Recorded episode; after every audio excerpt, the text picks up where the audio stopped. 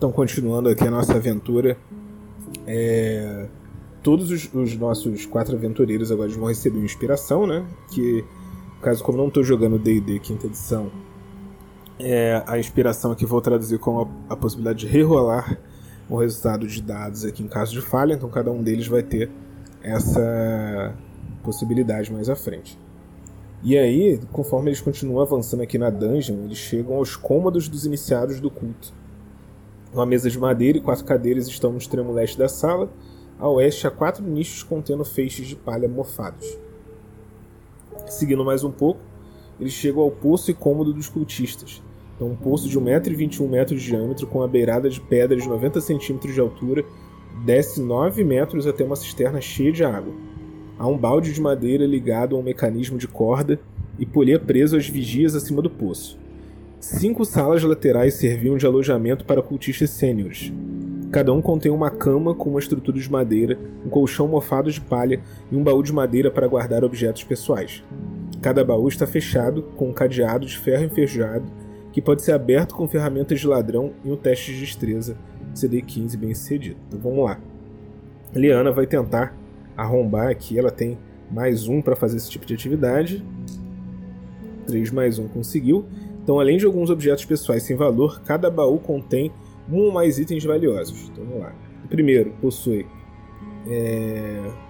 Seriam 11 peças de ouro e 60 peças de prata. Aqui eu vou, vou dar uma reduzida aqui no, no tesouro. Vou botar que são é, 12. São 15 peças de ouro e uma algibeira feita de pele humana. Então, essas 15 peças de ouro aqui, deixa eu anotar.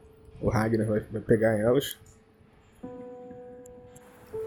Então vamos lá. Na outra sala, um baú contém três ágatas mucíneas, no valor de 10 peças de ouro e um pedaço de pano preto dobrado. Aí já na outra sala eles encontram. É, o baú ele contém um tapa-olho de couro preto com uma cornalina, no valor de 50 peças de ouro costurada. Já o baú da outra sala contém uma escova de cabelo de marfim com cerdas de prata, no valor de 25 peças de ouro. E na, na última sala eles encontram é, um baú, uma espada curta banhada a prata. Ela vale 110 peças de ouro. Né? E aí essa espada curta, o Ragnar fala que vai ficar com ela. Né? Ele fala, ah, é sempre importante, né? Vai que a gente encontra mais uma criatura aí, sei lá, um cantropo. Então, se, voltando né, pelo caminho, eles vão por um fosso, é, fosso com estacas ocultas. Vamos lá. O cântico fantasmagórico ouvido por toda a masmorra fica discernivelmente mais alto conforme os personagens se dirigem para o oeste ao longo deste túnel. Um teste de sabedoria bem cedido revela a ausência de pegadas. Os personagens que procurarem armadilhas no chão encontrarão um fosso de um metro e meio de comprimento e três metros de profundidade escondido sob várias pranchas de madeiras apodrecidas, tudo coberto por uma fina camada de terra. O fosso tem estacas de madeira pontiagudas no fundo. O primeiro personagem a pisar nas pranchas cai dentro do fosso sofre 3 pontos de dano contundente pela queda e mais 11 pontos de dano per, é, perforante devido às estacas. Então vamos lá. Primeiro vamos ver aqui se a, a Liana percebe que há uma armadilha ali. Ela tem mais um para fazer isso. Ela é a pessoa que pode dizer, opa, 4. Mais um a falar, pessoal, tem algumas coisas estranhas aqui à frente. Parece que tem uma, uma armadilha. Será que ela consegue desarmar? Ela tem que tirar 4 ou mais.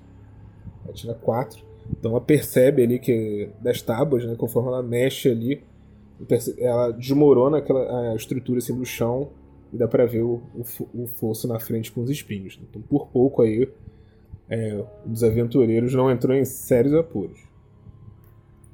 E eles voltam agora então na direção da sala de, de jantar. Então esta sala contém uma mesa de madeira lisa ladeada por bancos compridos. Ossos humanoides mofados estão espalhados no chão da terra, os restos dos horrendos banquetes do culto. No meio da parede sul encontra-se uma alcova escura. Né? Personagens que se aproximam a uma distância de um metro e meio ou menos da alcova provocam a criatura que se esconde lá. Então, é exatamente o que vamos fazer, né? Conforme vai chegando mais próximo, o Ragnar se depara com aquilo ali na dispensa. Então, esta alcova contém um Brick que desliza para atacar o primeiro personagem que esteja à vista e a uma distância de um metro e meio ou menos dele. Qualquer personagem com um score de sabedoria passiva abaixo de 12 é surpreendido por ele. No mais, a alcova está vazia. Então vamos lá. O Grick vai atacar aqui o, o, o Ragnar, vai começar aqui o combate. Para quem não sabe que é um Greek primeiro, ele é uma criatura vermiforme. É... E ele então parece ter um corpo de um verme, né? assim, que na cabeça dele abre assim com tentáculos e na ponta de cada tentáculo tem uma presa. E no meio tem como se um bico assim, de pássaro. Né? Então essa criatura ela vem na direção ali dos do, do Ragnar. Né? Vamos lá, para esse Greek eu vou dar um desafio dele de. É, vai ser 4, né? Então vamos lá. Ele ataca primeiro o Ragnar. O Ragnar tem mais 2 de defesa, né? Então se, se ele para ali com o escudo.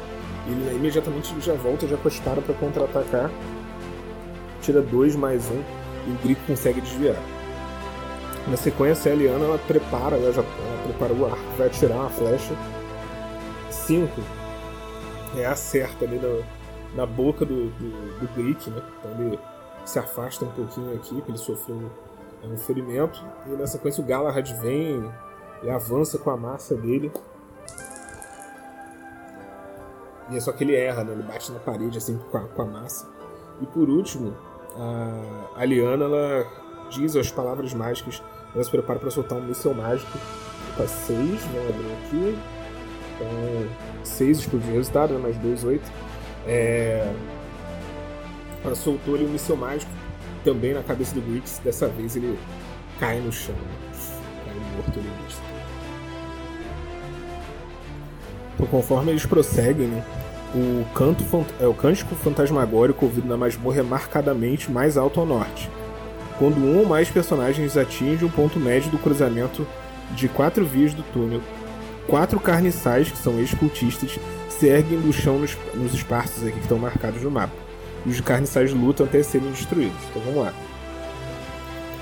Então vamos lá, para os carniçais aqui eu vou usar o nível de desafio 4. Então são quatro carniçais contra os nossos quatro aventureiros aqui. Como eles foram surpreendidos, os carniçais vão atacar primeiro. Então, o primeiro deles, ele aqui ele vai na direção do Galahad. o Galahad tem que tirar 5 ou 6 para se defender. 2, né, mais como ele tem mais dois da armadura do escudo ali, então o Carniçal tenta arranhar o Galahad, mas ele acerta no, no escudo. Na sequência, um outro, uma outra, né, que era uma, uma cultista na direção do Ragnar, ataca o Ragnar, tirou dois, mais dois do, do escudo também da, da, armadura, então a garra também bate no escudo. É, o terceiro vem na direção da Liana aqui, a Liana tirou quatro, né, então ela conseguiu desviar, né? se esquivou do 4 mais 1, né? 5, para se defender. Você não é então ela escapa desse carniçal. E o último vem na direção da Igraine, lá. Igraine tirou é, 4, mas aí lembrando que precisava tirar 5 ou 6, então não é o suficiente. Ela sofreu um ferimento do carniçal. Na sequência, agora então é a hora dos nossos heróis atacarem. O Ragnar vai atacar ali a Carniçal e tira um, então ele tenta acertar ela com a espada, só que ele erra ela completamente, né? Ela, ela desvia, né? ela se esquiva. Na sequência, o Galahad vai, vai atacar outro carniçal, ele tem mais um para fazer isso, então 4 mais um, 5, então ele acerta e afunda a massa assim na cabeça de um carniçal, assim, espatifa o crânio dele. Né? Então o carniçal foi, foi derrotado. Na sequência, a Liana ela vai tentar usar a, a daga dela para atacar o Carniçal que veio na direção dela, então ela tem mais um, é 3 menos 1, 2. O Carniçal desviou. E a Igraine vai tentar um míssil mágico na direção ali do, do Carniçal que está na frente dela. Ajuda 5, que é o suficiente. Ele acerta no peito do Carniçal, assim, ele cai no chão, assim, o peito com cheiro de, de queimado, assim, de energia acertou ele. Na sequência, agora o, o Carniçal está atacando a Aliana. Ele volta, ele tenta atingir ela com a garra. Ela tira 3 né, para defesa, mas um 4 não é suficiente. Ela também sofre um ferimento. A Aliana está com 6 de vida. E o, o outro Carniçal tenta atacar o Ragnar. 3 mais 2, 5. É, de novo ele se defende ali com escudo. Na sequência, o Ragnar já vai contra-atacar de novo. Ele já, no mesmo movimento já de defesa, ele já se prepara contra o braço para atacar com a espada. 3 mais 1, 4, acerta. Assim, no, no ombro, assim, quebra assim, no, no osso do, do ombro, afunda-se no carniçal, na guincha de dor. e é destruída também.